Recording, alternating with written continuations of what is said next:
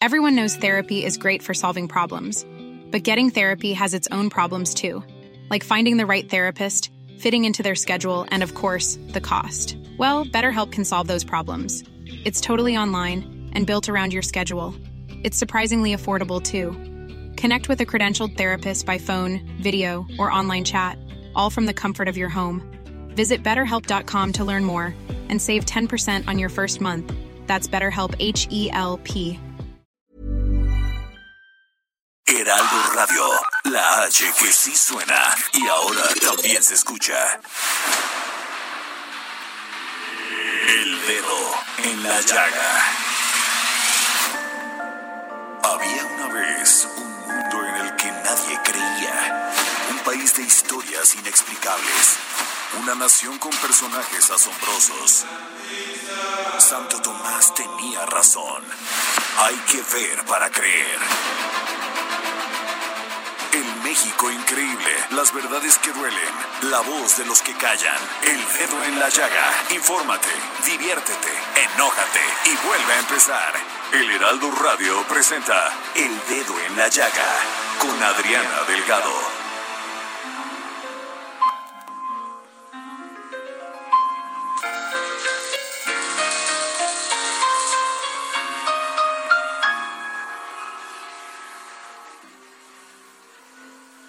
Amor se han creado los hombres en la faz de la tierra. Por amor hay quien haya querido regalar una estrella.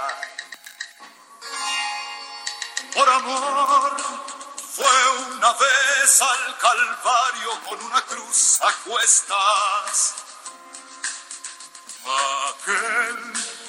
Que también por amor entregó el alma entera.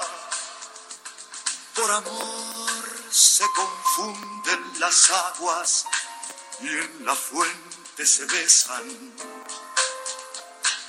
Y en las alas de la mariposa los colores se crean. Por amor ha existido en el mundo siempre tanta belleza. Y el color de la naturaleza se pintó por amor, por amor. Soy de ti y seré toda la Por amor. vida mientras Si viva. está usted escuchando bien. Por amor de este cantante mexicano, Marco Antonio Muñiz, también conocido como el embajador del romanticismo o el lujo de México.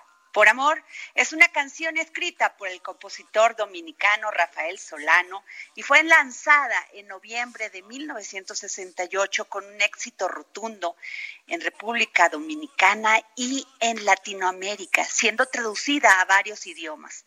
Ha sido interpretado interpretada por grandes cantantes tal como Lucho Gatica, Marco Antonio Muñiz, Vicky Carr, en fin, John Secada y Plácido Domingo.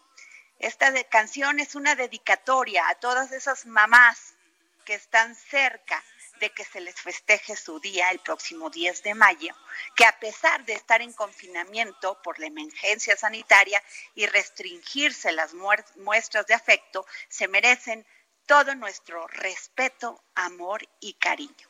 El Día de las Madres no es solamente el 10 de mayo. A nuestras mamás se les debe festejar todos los días por ser esas mujeres valientes, trabajadoras, que que dan la vida por sus hijos, por sus hijas y que siempre están presentes en nuestra vida. Jorge Sandoval, muy buenas tardes. Muy buenas tardes, Adriana Delgado, con el gusto de saludarte. Qué gran canción esta, verdaderamente. Ay, Jorge, pues qué padre que estamos festejando a- desde el día de hoy, jueves 7 de mayo, a las madres en todo el país. y todos debemos de estar de manteles largos porque es la mujer que, permíteme ponerme dos segundos cursi, es la, la, mujer que, que, nos dio la vida. Y todos venimos de una madre. Y, y, la mayoría de las mujeres son las que nos han sacado adelante, las que nos han formado como seres humanos, las que nos han transmitido valores, Adriana Delgado. Tú eres una gran mamá, tú muchas felicidades por anticipado ya desde ahorita. Gracias, Jorge. Sí, yo soy, yo soy mamá de Carlita y soy hija de Judith. Y bueno, hermana, y la verdad, ¿qué te puedo decir más que por eso cuando dan malos números sobre las cifras de las mujeres violentadas, la verdad sí me enojo, Jorge. No, pues es que sí calienta, ¿no? Porque todo el mundo pues tiene otros datos, disculparán ustedes, y no solamente en México, sino en todo el mundo, este confinamiento lo que ha provocado. Y hay que poner mucho cuidado. Ya nos equivocamos el 8 y el 9 de marzo con ese discurso. No hay que seguir así, así porque representan vidas mujer, de, de, mujeres, de niñas, en fin, o sea, hay que poner mucha atención al caso. Así es, Jorge. ¿Por dónde nos escuchan? Pues y hay que dar un buen saludo. Así es, saludamos a todos nuestros amigos allá en Monterrey, en el Estado de México, en Morelos, en Tlaxcala, en Querétaro, en Guerrero, en Puebla, en Hidalgo, también los que nos están escuchando, por supuesto, aquí en la Ciudad de México a través del 98.5 de su FM, a nuestros amigos de Guadalajara, de Nuevo Laredo, de Tampico, de Tijuana, allá en el sureste, en Villahermosa, eh, en Acapulco, a todos nuestros paisanos que están más allá de nuestras fronteras, allá en McAllen, en Bronzeville, que te llegan muchos mensajes de por allá, ¿verdad, Adriana? Sí, me llegan muchísimos, de, sobre todo de McAllen. Me, nos llegan de nuestros ah, este, paisanos, de gente que está ya tratando de ganarse la vida, de dando, dando lo mejor de ellos, pues trabajando allá con situaciones muy complicadas, Jorge. Efectivamente, y si se quieren poner en contacto con Adriana Delgado, le pueden escribir arroba Adri Delgado Ruiz. Me consta que ella contesta todo y lo hace de manera personal. Y lo mismo le pueden escribir al 55 25 44 33 34. Así es, Jorge. Y bueno, este también, por favor, di el teléfono del Heraldo Radio, donde pueden recibir llamadas. Usted puede llamar y pues va a ser asesorado psicológicamente sobre este tema pues, de esta reclusión que estamos viviendo, que no es fácil llevarla y sobre todo con tanto tiempo. Efectivamente se están concentrando todos los mensajes en la página que tiene el Heraldo, el micrositio que ha creado exclusivamente para ustedes, para que estén tanto informados y les den atención psicológica a través de elheraldomexico.com.mx. Hay un micrositio especial para que usted conozca y esté atento minuto a minuto a todo lo relacionado con esta pandemia COVID-19. Así es, Jorge. Y bueno, fíjense que el día de hoy, eh, bueno, ayer se reunió el secretario de Turismo, Miguel Torruco, con pues varias asociaciones dedicadas al turismo por esta preocupación que existe, pues ya tienen más de un mes y medio cerrados todos lo que son hoteles, eh, restaurantes, y es precisamente por esto que vamos a tener el día de hoy al secretario de, Turismo, Miguel Torruco, para que nos platique qué va a pasar con esta crisis que se está viviendo y cómo la vamos a enfrentar. Jorge. Efectivamente, Adriana Delgado, ya se encuentra en la línea el señor secretario de Turismo, Miguel Torruco. Buenas tardes, señor secretario, ¿cómo está? Me da mucho gusto saludarla, Adriana, a sus órdenes. Igualmente, secretario, eh, pues usted platíqueme que tuvo una reunión con los sectores dedicados al turismo, ¿no? Sí, ya hemos tenido una serie de reuniones, afortunadamente ahora con la nueva tecnología, eh, hace posible que tenga uno más eh, rapidez en convocar a juntas y tener mayor penetración. ya tuvimos una reunión con Canapat, que es la Cámara Nacional de Autotransporte y Peaje, eh, que preside Aurelio Pérez, también con Canirac, eh, la Cámara Nacional de Industria de Restaurantes y todas sus cámaras, Francisco Fernández. Hace rato terminó la reunión con Juan José Fernández y todos sus 100 presidentes de asociaciones filiales, estuvieron presentes más de 250 líderes del sector. Ya hicimos la primera sesión con 35 presidentes municipales. Para la próxima semana, la siguiente semana, pues seguimos con una serie también de reuniones para ver la situación, intercambiar puntos de vista y sobre todo eh, invitarlos a la unidad, a trabajar en un solo sentido eh, y sobre todo a que todos jalemos sobre el mismo rumbo. Estamos eh, marcando una estrategia a través de nuestra gran plataforma Visit México. La palabra, eh, la marca México es de las más posicionadas. está en el séptimo lugar y también la nuestra gran plataforma que la hemos renovado desde la transición. Así que, pues son varias noticias las que tengo. La primera, que para poder... A ver, por favor para poder seguir ya adelante, eh, di a conocer eh, que eh, para septiembre del presente año lanzaremos el, la primera edición del Tianguis Turístico Digital. ¿Qué quiere decir eso? Que hay hoteleros o hay agentes de viajes que no participan en el Tianguis normal y están en lugares muy recónditos. Por ejemplo, hay en Real de 14, en Mezcaltitán hay dos hoteles que nunca han ido al Tianguis. Entonces, vamos a acercarles a todas las eh, personas interesadas en sus destinos para que por, eh, empiecen a llevar a cabo ese tipo de negociaciones. Así que eh, para la pequeña y mediana empresa caerá como anillo al dedo el Tianguis Turístico, primera edición digital para septiembre. Luego, para noviembre, tenemos del 26 al 29 de noviembre si las condiciones así lo permiten, la segunda edición del Tianguis Turístico de Pueblos Mágicos. La primera edición se llevó en San Luis Potosí, ahora no, eh, no perdón, en, Pachuca Hidalgo. La segunda, esta, será en San Luis Potosí. Y pues eh, anteriormente eran eh, ferias a donde se reunían con gastronomía y artesanía. Le dimos el formato de tianguis para tener área académica, lo que son conferencias magistrales sobre eh, cómo integrar el producto, una serie de técnicas de apoyo que les van a servir, pero también tenemos un área gastronómica que es impresionante. El que quiera comer eh, desde el papazul yucateco hasta allá la, el machacado norteño.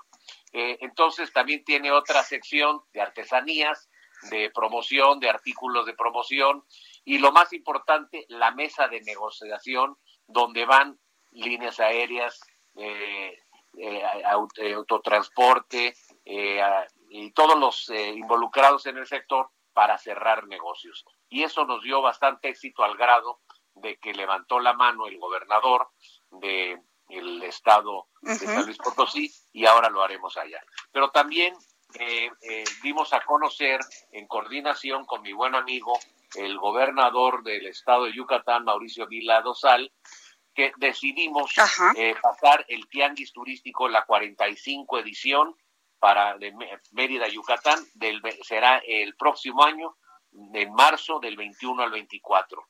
Eh, no quisimos mm. ya eh, pues estar a la expectativa porque es mucho dinero que se ha invertido.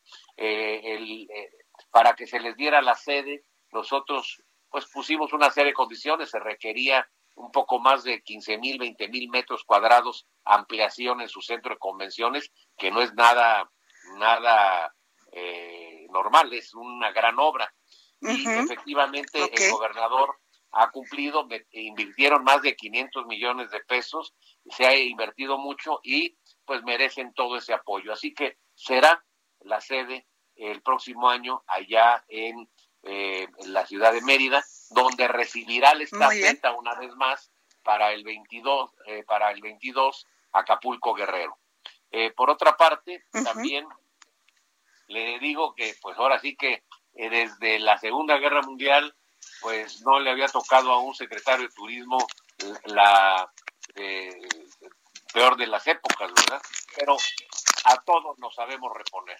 Contamos con lo más valioso, estimada Adriana, que es el sector privado, que son muy sensibles y muy entrones. Yo eh, me honro en ser empresario y también me tocaron todas, eh, que la del 82, que la del error de diciembre, de enero, febrero, de lo que sea, pero pues también ya sé lo que es tener una caída de ese nivel. Así que por la crisis sanitaria provocada por la pandemia eh, ha eh, golpeado severamente la economía, no solamente del país en lo que se refiere al sector turismo, al manufacturero, al petrolero, a, pero todo tiene una luz en el final. Así que, pues lo que sí podemos decir es de que ya estamos armando con todo el sector privado muy de forma muy consensuada la estrategia de lanzamiento. Ahorita hemos eh, dado algunos eh, eh, videos de sí, eso le iba, eso le iba,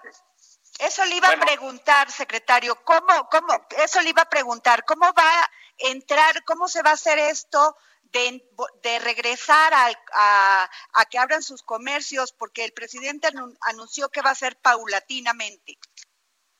Así es. Es decir, estamos teniendo tres etapas. Una es, pues obviamente, quédate en casa eh, y acuérdate que estamos aquí presentes. Eh, es de muy mal gusto hacer promoción turística cuando eh, ven, cuando pues todos están preocupados por la salud de ellos mismos y de sus familiares. Entonces, la segunda etapa ya la iniciamos, que es te acompañamos tan pronto y ya se, te des una escapada, ¿verdad? Acuérdate, aquí tienes los tacos de Doña Cholita, aquí tienes tal lugar y, y, ese acompañamiento ya cordial. Y la tercera etapa es otra vez eh, México eh, con los brazos abiertos y vamos adelante. Para eso estamos programando cerca de 80 videos. Eh, la iniciativa privada jalado de maravilla, porque es la primera vez que ya papá gobierno no pone el 100%, sino que ya coordina acciones y todos ponen su grano de arena. Empresas, bancos, eh, de toda índole. Esto lo hicimos en la Ciudad de México, Adriana, cuando fui secretario de Turismo y nos dio excelente resultado. Y ahora lo vamos a hacer para fomentar, en primer lugar, cuando se abra ya el, telón para empezar a recibir en todos los en, todos los hoteles y restaurantes y, servicios, vamos a empezar por el turismo nacional. Lo vamos a invitar a que el mexicano debe de apoyar al mexicano a viajar por México y además en cada viaje tener una artesanía, comprar una artesanía, ayudar a nuestros hermanos los artesanos, ayudarnos a todos para poder salir más rápido de esta crisis. Yo calculo que nos tardará este año y todo el próximo para tener los mismos niveles que veníamos nosotros eh, teniendo ya eh, pues prácticamente eh, al cierre del, del 19, que fue muy bueno, porque tuvimos al cierre del 19 45 millones de turistas, 9% más, con 24.563 millones de dólares, eh, también 9% más. Muy importante. Se generaron 251 mil nuevos cuartos y cumplimos con la meta de 22 mil nuevos cuartos de hotel. En, eh, siento que la construcción eh, va a seguir, eh, porque ya son, actualmente hay 253 proyectos ya iniciados y obviamente pues los inversionistas, 287 y estamos hablando de 90.300 cuartos para los próximos tres años. Eh, entonces eso va a generar 79.000 empleos. Entonces vamos a empezar con el turismo interno. ¿Por qué turismo interno? Porque representa el 82% de la, del consumo turístico nacional. Es fundamental.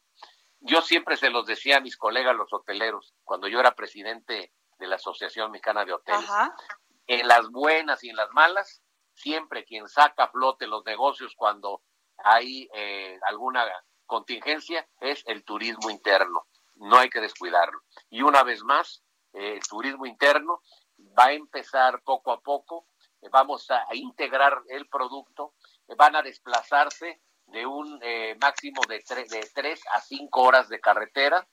Eh, de esa forma estamos integrando con todos nuestros colegas todos los productos para que pueda haber mayor eh, apoyo a la población local de las diferentes plazas de vocación turística. Y con lo que corresponde al turismo internacional, eh, también eh, hay, hay, dentro de las malas noticias una buena, que en la revista Forbes acaba de, publicar eh, una, un estudio de una organización muy importante de hospedaje y de viajes, en donde salió como resultado de que los canadienses y los estadounidenses tienen en su mente viajar al extranjero, pero México se encuentra dentro de los destinos favoritos. ¿Eso qué quiere decir? Que el nuevo, la nueva tendencia del turismo, eh, ahora sí, post pandemia, porque ya podemos hablar un antes y un después, porque cambia todo el modelo, eh, no van a viajar más de cuatro horas y media, eh, quieren más, lugares más cortos y sobre todo que quieren más por eh, el mismo desplazamiento, es decir, integración de producto y conocer. Ya llegué a Mazatlán, pero también sé que tienen Durango con una espléndida carretera, con eh, muy buenos atractivos que salen de lo normal, como el campo vaquero, que es la ciudad vaquera de la época de John Wayne, que ya está totalmente equipada.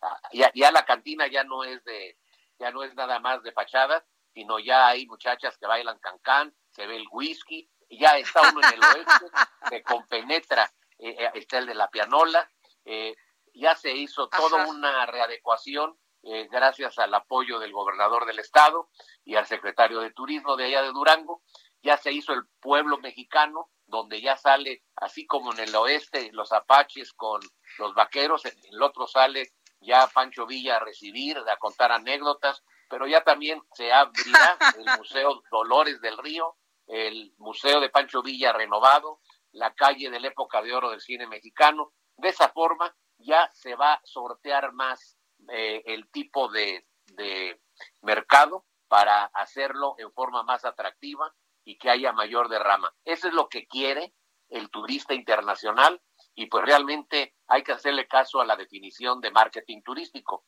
satisfacer las necesidades y expectativas y hasta caprichos del consumidor. Así es. O sea, secretario eh, Miguel Torruco, ¿usted cree que ya por allá de agosto, septiembre ya se empieza a ver un movimiento en el sector turístico? Así es. Eh, yo creo que va a ser antes. Yo creo que va a ser antes.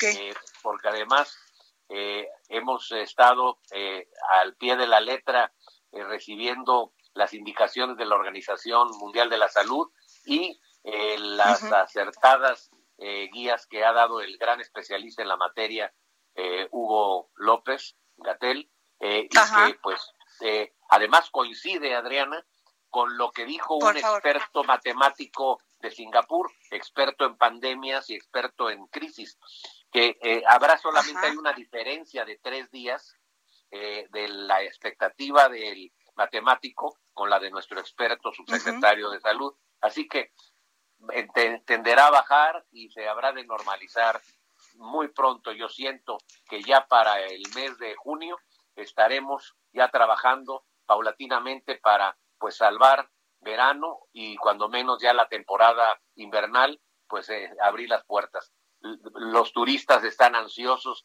de descansar, sé que están muy golpeados por la crisis, pero también sé que hay un gran número de población que tiene esos recursos para poderse desplazar y empezar a dar beneficios, sobre todo a la población local, para que se siga con la nueva tónica de que el turismo es un elemento fundamental para fortalecer a las poblaciones locales. Pues muchas gracias, secretario de Turismo Miguel Torruco. Gracias por habernos dado esta entrevista para el dedo en la llaga. Muchísimas gracias. Invito a todos a viajar por México. Vamos todo este año, el próximo año. Hay mucho que hacer para viajando por México. Vamos a beneficiar a 10 millones y medio de prestadores de servicios. Muchas gracias, secretario de Turismo. Gracias. Para bueno, Jorge, ya escuchaste a nuestro secretario de Turismo. Qué padres planes, ¿eh? Y tiene toda la razón, hay que viajar por México. Efectivamente, así solamente vamos a reactivar la economía y vamos a echarle ganas hay que proponernos todos gastar en México, ir de viaje en México, reactivar la economía, ayudar a nuestros, a los restauranteros, a todos aquellos que nos se dedican a dar el servicio y este maravilloso, en este maravilloso sector que es el turismo. Efectivamente. Pues nos vamos a un corte, Jorge, y regresamos. Ok. Sigue a Adriana Delgado en su cuenta de Twitter arroba Adri Delgado Ruiz. Además, te invitamos a enviar tus opiniones y comentarios en texto o por mensaje de audio a través de WhatsApp al 55 2544 3334. Y si quieres escuchar El Dedo en la Llaga de El Heraldo Radio, en cualquier momento y donde quiera que te encuentres, descarga el podcast disponible en Spotify y iTunes. Escucha la H, Heraldo Radio.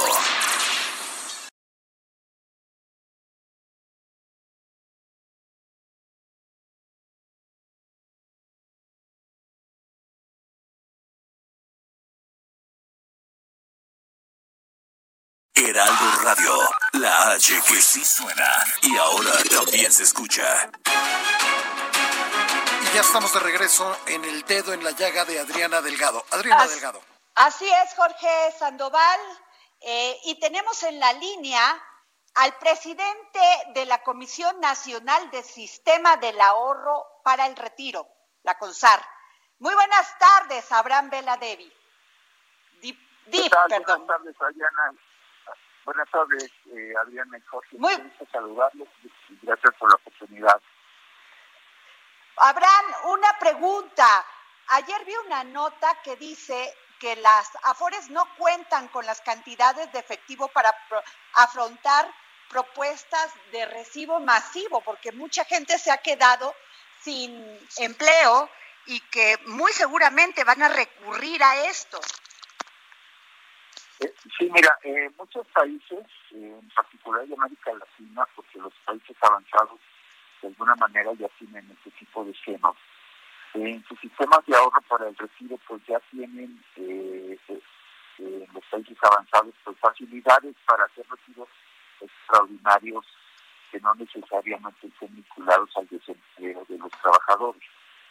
Eh, en, el caso de, en el caso de América Latina, eh, distintos los reguladores hemos tenido conferencias eh, para comentar sobre las ventajas o desventajas, eh, abrir la posibilidad de que cualquier ciudadano, ya sea que esté empleado o desempleado, pudiera hacer recursos de su cuenta de ahorro individual con el propósito de apoyarlo eh, en esta situación pues, verdaderamente tan difícil por la que atraviesan eh, los mexicanos que están perdiendo su empleo a raíz de, de, que solo están actualmente llevándose a cabo aquellas actividades que se consideran esenciales. Eh, pero bueno, ahí básicamente pues todos los países han manifestado que no están de acuerdo, este, que este no es el fin para el cual existen eh, los ahorros para el retiro. Eh, y por otra parte, pues eh, se corre el riesgo de que si tanto los que están empleados como los que están desempleados pudieran realizar retiros, pues termináramos este, dándole un golpe muy fuerte a los ahorros de los trabajadores y que esto al mismo tiempo pudiera generar eh, la necesidad en las afores de hacerse de la liquidez necesaria para los residuos y que esto las obligara a vender parte de sus activos para convertirlos en efectivo y, que esto generara mensalías en, los ahorros de los trabajadores. Eh, ahora bien, este, hay una propuesta del Partido Verde eh, en donde se contempla que los trabajadores que estén desempleados puedan realizar retiros. En la exposición de motivos de esta iniciativa eh, se menciona que pueden hacer retiros hasta 10 mil pesos, pero cuando vemos ya el texto jurídico que se está proponiendo, el límite hasta de 10 salarios mínimos que superan los 35 mil pesos. Entonces, eh, no sabemos cuál va a ser el número de trabajadores desempleados, eh, pero bueno, se está, diversos analistas opinan que para el mes de de abril eh, y de marzo, pero sí, probablemente para ahora que se den a conocer los datos del desempleo, pues eh, estemos viendo eh, que se pierdan alrededor de 700 mil empleos como resultado de este paro en la actividad económica que es obligado, es un paso razonable, yo comparto la decisión. Este, y bueno, si estos 700 mil empleos se pierden eh, pues en el mes de marzo, abril, mayo, en fin, pues ya estamos hablando de que pudiéramos tener una pérdida de empleos eh, de alrededor de entre 2 y 3 millones de personas. Si este número de personas fuera sus afores eh, a retirar dinero, eh, en los montos que propone esta iniciativa de hasta este, 35 mil pesos, poco más de 35 mil pesos, pues esto le generaría un problema muy serio. Eh, primero, pues eh, muchos de trabajadores ni siquiera cuentan con ese saldo. Mira, el saldo promedio por trabajador, eh, el trabajador promedio del sistema es de 50 mil pesos. Que si una gran mayoría de los trabajadores, por cierto, el 75% de los trabajadores que tienen una cuenta en el SAT, este, pues son personas que ganan entre un y tres salarios mínimos que son los que tienen los menores saldos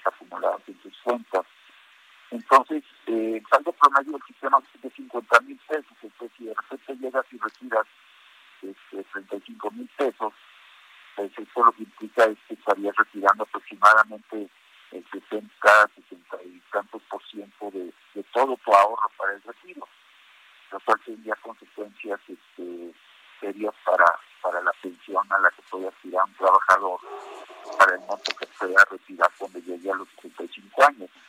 Este, pero por otra parte, eso también generaría presiones, que ya comenté, que son esto de que las AFORES serían obligadas a hacer ese efectivo, vendiendo sus activos más líquidos, pues por cierto, sus activos más líquidos son los que, eh, en donde están los ahorros de, los trabajadores que ya están cerca del retiro y que vamos a empezar a ver a partir del año 2021.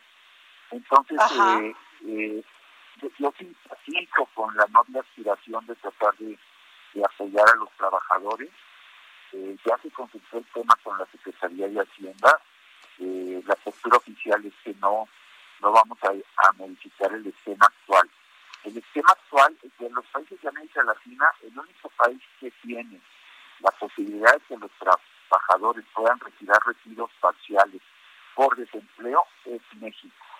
O sea, nosotros ya tenemos algo para que cuando el trabajador está desempleado pueda hacer retiro. Este, eh, y estos retiros pueden ser solo, eh, de acuerdo a la ley del Instituto Mexicano del Seguro Social, hasta el 11.5% de sus ahorros, este, que por cierto le cuesta al trabajador que sus semanas cotizadas le reduzcan en esa misma proporción eh, y en el caso del ISTE... Pero efectivamente, don, Abraham Vela. Don Abraham Vela, le saluda Jorge Sandoval, señor presidente de la Comisión Nacional del Sistema de Ahorro para el Retiro. Pero justamente tiene varios candados esta, esta modalidad para, para que el trabajador pueda reclamar este seguro de desempleo, ¿no? No es solamente llegar, estoy desempleado, me quedé sin empleo la semana pasada, sino que tienen que pasar tantos días justificarlos, demostrar 46 días, ¿no? Naturales, ¿no? Y por lo menos haber realizado, este, no haber realizado este retiro en cinco años, ¿es correcto? Es correcto, está perfectamente bien informado. Ahora, este, eh, eh, yo creo que es muy importante subrayar todo esto, señor presidente de la CONSAR, porque eh, con mucha gente se va con la noticia de que, ¿qué creen? Ya puede uno ir a retirar todo lo que yo tengo en mis afores, y esto no es correcto, ¿no?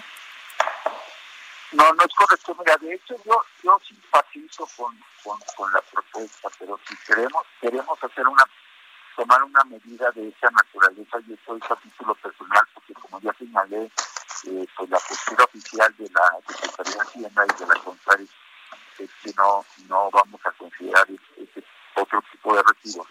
Pero si esto quisiéramos hacerlo bien, pues yo sugeriría que hubiera un a los retiros que pueda hacer el trabajador, por ejemplo, como están hoy en la ley, eh, de aproximadamente Es más, yo le pondría un tope, digamos, unos 5 mil pesos, que solo fueran los trabajadores que hubieran perdido su empleo a raíz de que inició este, la pandemia, por ejemplo, a raíz del 24 de marzo, eh, que a lo mejor no hubieran hecho el retiro por desempleo tradicional, eh, digamos, desde, el inicio de 2019, ¿no? Eh, para no tener que, que restringirlo a que tengan que transcurrir cinco años, este, y por otra parte que se querían establecer a lo mejor montos por afores, porque no todas las afores son iguales ni cuentan con los mismos niveles o facilidad de hacerse de liquidez. Eh, con el propósito de, no perjudicar el sistema ni crear valías y, tratar realmente de apoyar a los trabajadores. Eh, a lo que voy es que la propuesta que se está presentando realmente no es viable y, y enfrenta y crearía muchos problemas. Yo creo que hay propuestas más viables, pues, las que yo podría compartir, pero bueno, pues la postura de, la Secretaría de Hacienda con la que ya se ha platicado este tema es que por el momento no no vamos a abrir la, puerta a este tipo de retiros excepcionales o extraordinarios este, por la pandemia, ¿no? Sí, porque significaría un, fuerte para, para la liquidez del, del propio sistema de las AFORES, ¿no? Sí, este, es que las AFORES tienen liquidez eh, que ellas van previendo este, justamente como resultado de los residuos tradicionales, parciales, eh, que tú ya definiste perfectamente, ¿no? Eh, cada cinco años, eh, hasta el 11,5% en el caso del INS, 10% en el caso de, de, de o tres veces el salario base de cotización, eh, como lo marca la actualmente la ley del INS y la ley del INS, en sus artículos 191 y 77 respectivamente. Este, eh, entonces ellas tratan de hacer esta liquidez y estos retiros por desempleo tradicionales pues han venido creciendo eh, muy fuerte desde el año, empezaron a crecer fuerte a partir del año 2017, de que crecieron 1.7% hasta en 2018 14%, 2019 26,5% y en el primer trimestre de este año ya están creciendo a una tasa anual eh, respecto del mismo periodo del año anterior, el 36%. Eh, en el primer trimestre ya hemos tenido eh, residuos por desempleo de aproximadamente 676 mil personas, eh, por un, por un monto de 3.537 millones de pesos. Entonces, si estamos anticipando que, al fin los trabajadores se pierdan su empleo justamente a raíz del mes de abril, eh, porque esto empezó hacia finales de marzo, y por otra parte, como tienen que transcurrir los 46 días, eh, realmente estos residuos eh, por desempleo realmente los vamos a ver reflejados en estas cifras que describí hasta el mes de mayo, pues es de anticiparte que esto va a seguir creciendo de una manera fuerte. Y eso obliga a las AFORE a tratar de anticiparse a esas necesidades de liquidez, pero si de plano queremos abrir un residuo por montos eh, muy por encima de los que actualmente permite la ley este, y hacer excepciones eh, de cuando los trabajadores ya hicieron uso de ese beneficio, pues entonces estos residuos podrían crecer a cantidades que no hemos visto nunca y dispararse de una manera este, muy fuerte y entonces eso sí crearía severas presiones sobre la liquidez o el manejo de liquidez de las administradoras. Yo, yo creo que, una propuesta de este tipo habría que armarla bien, habría que acotarla justamente para evitar estos problemas. Eh, eh, pero bueno, por el momento eh, no estamos considerando la posibilidad. Don Abraham Vela, presidente de la Comisión Nacional del Sistema de Ahorro para el Retiro, le agradecemos mucho su disposición para dialogar aquí en el programa de Adriana Delgado, El Dedo en la Llaga. Muchísimas gracias. A usted un saludo para la amable auditorio. Buen día. Buen día, buena tarde. Pues sí, ahí estuvo el presidente de la Comisión Nacional del Sistema. Qué interesante, Jorge, qué interesante lo que dice, ¿no? La noticia salió que podían, que se podía retirar el dinero así como así, pues no, ¿eh? No, tiene varios candados, este, y ya los ya, ya, les dijo exactamente el presidente de la CONSAR qué es lo que se tiene que hacer, si se quiere retirar y cuánto se puede retirar. ¿Y qué condiciones tienen que tener, no? Aquellas personas que quieran retirar y siempre y cuando sea cierta cantidad. ¿Es así? Efectivamente, así como tú lo dices, Adriana Delgado. Oye, Jorge, vamos con el con el maestro Samuel Prieto. No, tenemos a José Luis Camacho. ¡Ay! ¿Por qué no me dices, Jorge? Nunca me dices las cosas. Tienes toda la razón. Siempre, siempre te, quiero hacer adivinar. Vamos con el maestro José Luis Camacho, entonces. Muy buenas tardes, José Luis, querido. ¿Cómo te encuentras? Adriana, un saludo para ti, para todo el equipo de Verde en la Llaga y al gran auditorio que nos escucha en el Heraldo Radio. Buenas tardes. ¿Qué tal, mi querido José Luis? ¿Cómo estás? ¿Todo bien? ¿Qué pasó, Jorge? ¿Por qué me saboteas y ¿verdad? que va a entrar Samuel cuando voy a entrar yo? Eh, nada más te quiero meter el pie, ¿verdad, mi querido José Luis Camacho? Ibas a darnos un tema muy importante, mi querido José Luis. Sí, te había dicho... La ruta de la recuperación económica tras el COVID-19. Mira, te había dicho el tema porque recibí una... Mm, una información que le llegó a mi amigo y paisano José Luis Romero Gil, quien es eh, comentarista en varios espacios de radio y televisión. Espero que pronto este, Adriana lo invite a que nos haga un comentario a José Luis, porque es una gente bastante informada. Él me envió un documento elaborado en Puerto Rico, en donde advierten de que se tiene que preparar la gente cuando entre esa, eh, ese estado asociado a la Unión Americana en la fase de mitigación. Y viene en ello muchas de las consideraciones que hoy casi como una Faustino. Eh, eh, sí, bueno. Sí, sí, sí, te escuchamos, José Luis. Ah, que casi como una orden el Consejo Coordinador Empresarial que preside don Carlos Salazar exfuncionario de FEMSA, eh, manda al presidente López Obrador diciendo qué puntos son los que se deben de seguir en materia de reactivación económica. Bueno, mira, mis, mis eh, eh, puntos de vista son los siguientes dos. Adriana. Venga, mi querido José Luis, te escuchamos atentos.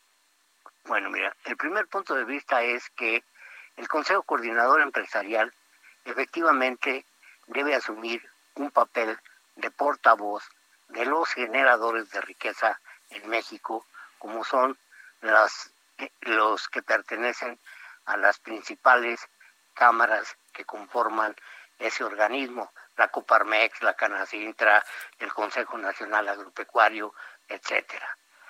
Pero una cosa es que sea portavoz de las inquietudes de ese sector y otra cosa es que le digan al presidente qué es lo que tiene que hacer. Por supuesto que si se lo dicen en un foro o si se lo dicen de una manera que no suscite suspicacias de que están confrontándose o haciendo protagonismo político, sería otra cosa completamente distinta. O es que, eso es lo que no gusta, ¿no, José Luis? El modito. Bueno, pues es, es que ese modito, mi querido Jorge, es un modito que realmente hace pensar a la gente que efectivamente el presidente López Obrador está confrontado con los factores de la producción en México. Hoy, en la mañanera, el presidente contestó eh, de una manera contundente. Dijo, bueno, pues si quieren, rásquense con sus uñas. La verdad es que todos, por no decir, hacer una generalización que a lo mejor es injusta, pero casi todos los integrantes de las eh, corporaciones o cámaras que integran el Consejo Coordinador Empresarial tienen años, Jorge, beneficiándose de eh, prerrogativas que les ha venido otorgando el sistema, bien sean prerrogativas fiscales, hasta prerrogativas sanitarias en muchas ocasiones. El sector privado mexicano no puede considerarse un sector agredido por el sector público. Yo creo que la historia me dará no solo uno, sino muchos ejemplos de cuántas veces el sector público, y no estoy hablando de aberraciones como la del Fobaproa que inventó Luis Telles, ¿verdad? O Luis Piderigas, eh, sino de verdaderos apoyos e incentivos a la iniciativa privada para que siga siendo un factor de la economía en México, un factor importante y sobre todo un factor eficiente. De tal manera que en estos momentos en que lo que se reclama y que están pidiendo por todos los medios que se establezca un clima de unidad nacional para enfrentar la pandemia, pues algunos organismos empresariales, como en este caso el Consejo Coordinador Empresarial, valga la redundancia, pues no contribuyen mucho a ese espíritu y a esa solidaridad que demanda en este momento la condición de emergencia en la que nos ha puesto el COVID-19. Yo creo que no es, como lo han este, tratado de convertir en hashtag muchas eh, redes sociales, una bravuconada del presidente al decir, bueno, pues ustedes van a mandar, ¿verdad? Este, las a decir las cosas eh, que se tienen que hacer para reactivar la economía. El gobierno tiene sus propuestas, sus límites y sobre todo sus obligaciones con respecto a las disposiciones presupuestales que se hagan, tanto en materia de salud como en materia de reactivación económica.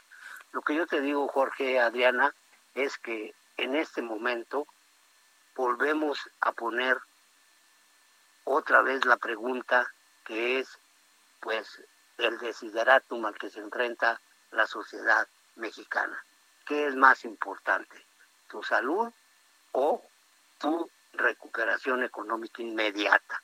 La recuperación económica se tiene que dar, pero sin salud sería imposible que la lograras. Hay una frase que a mí me impacta mucho, ¿verdad? Desde que se estableció el programa de plan Marshall después de la Segunda Guerra Mundial.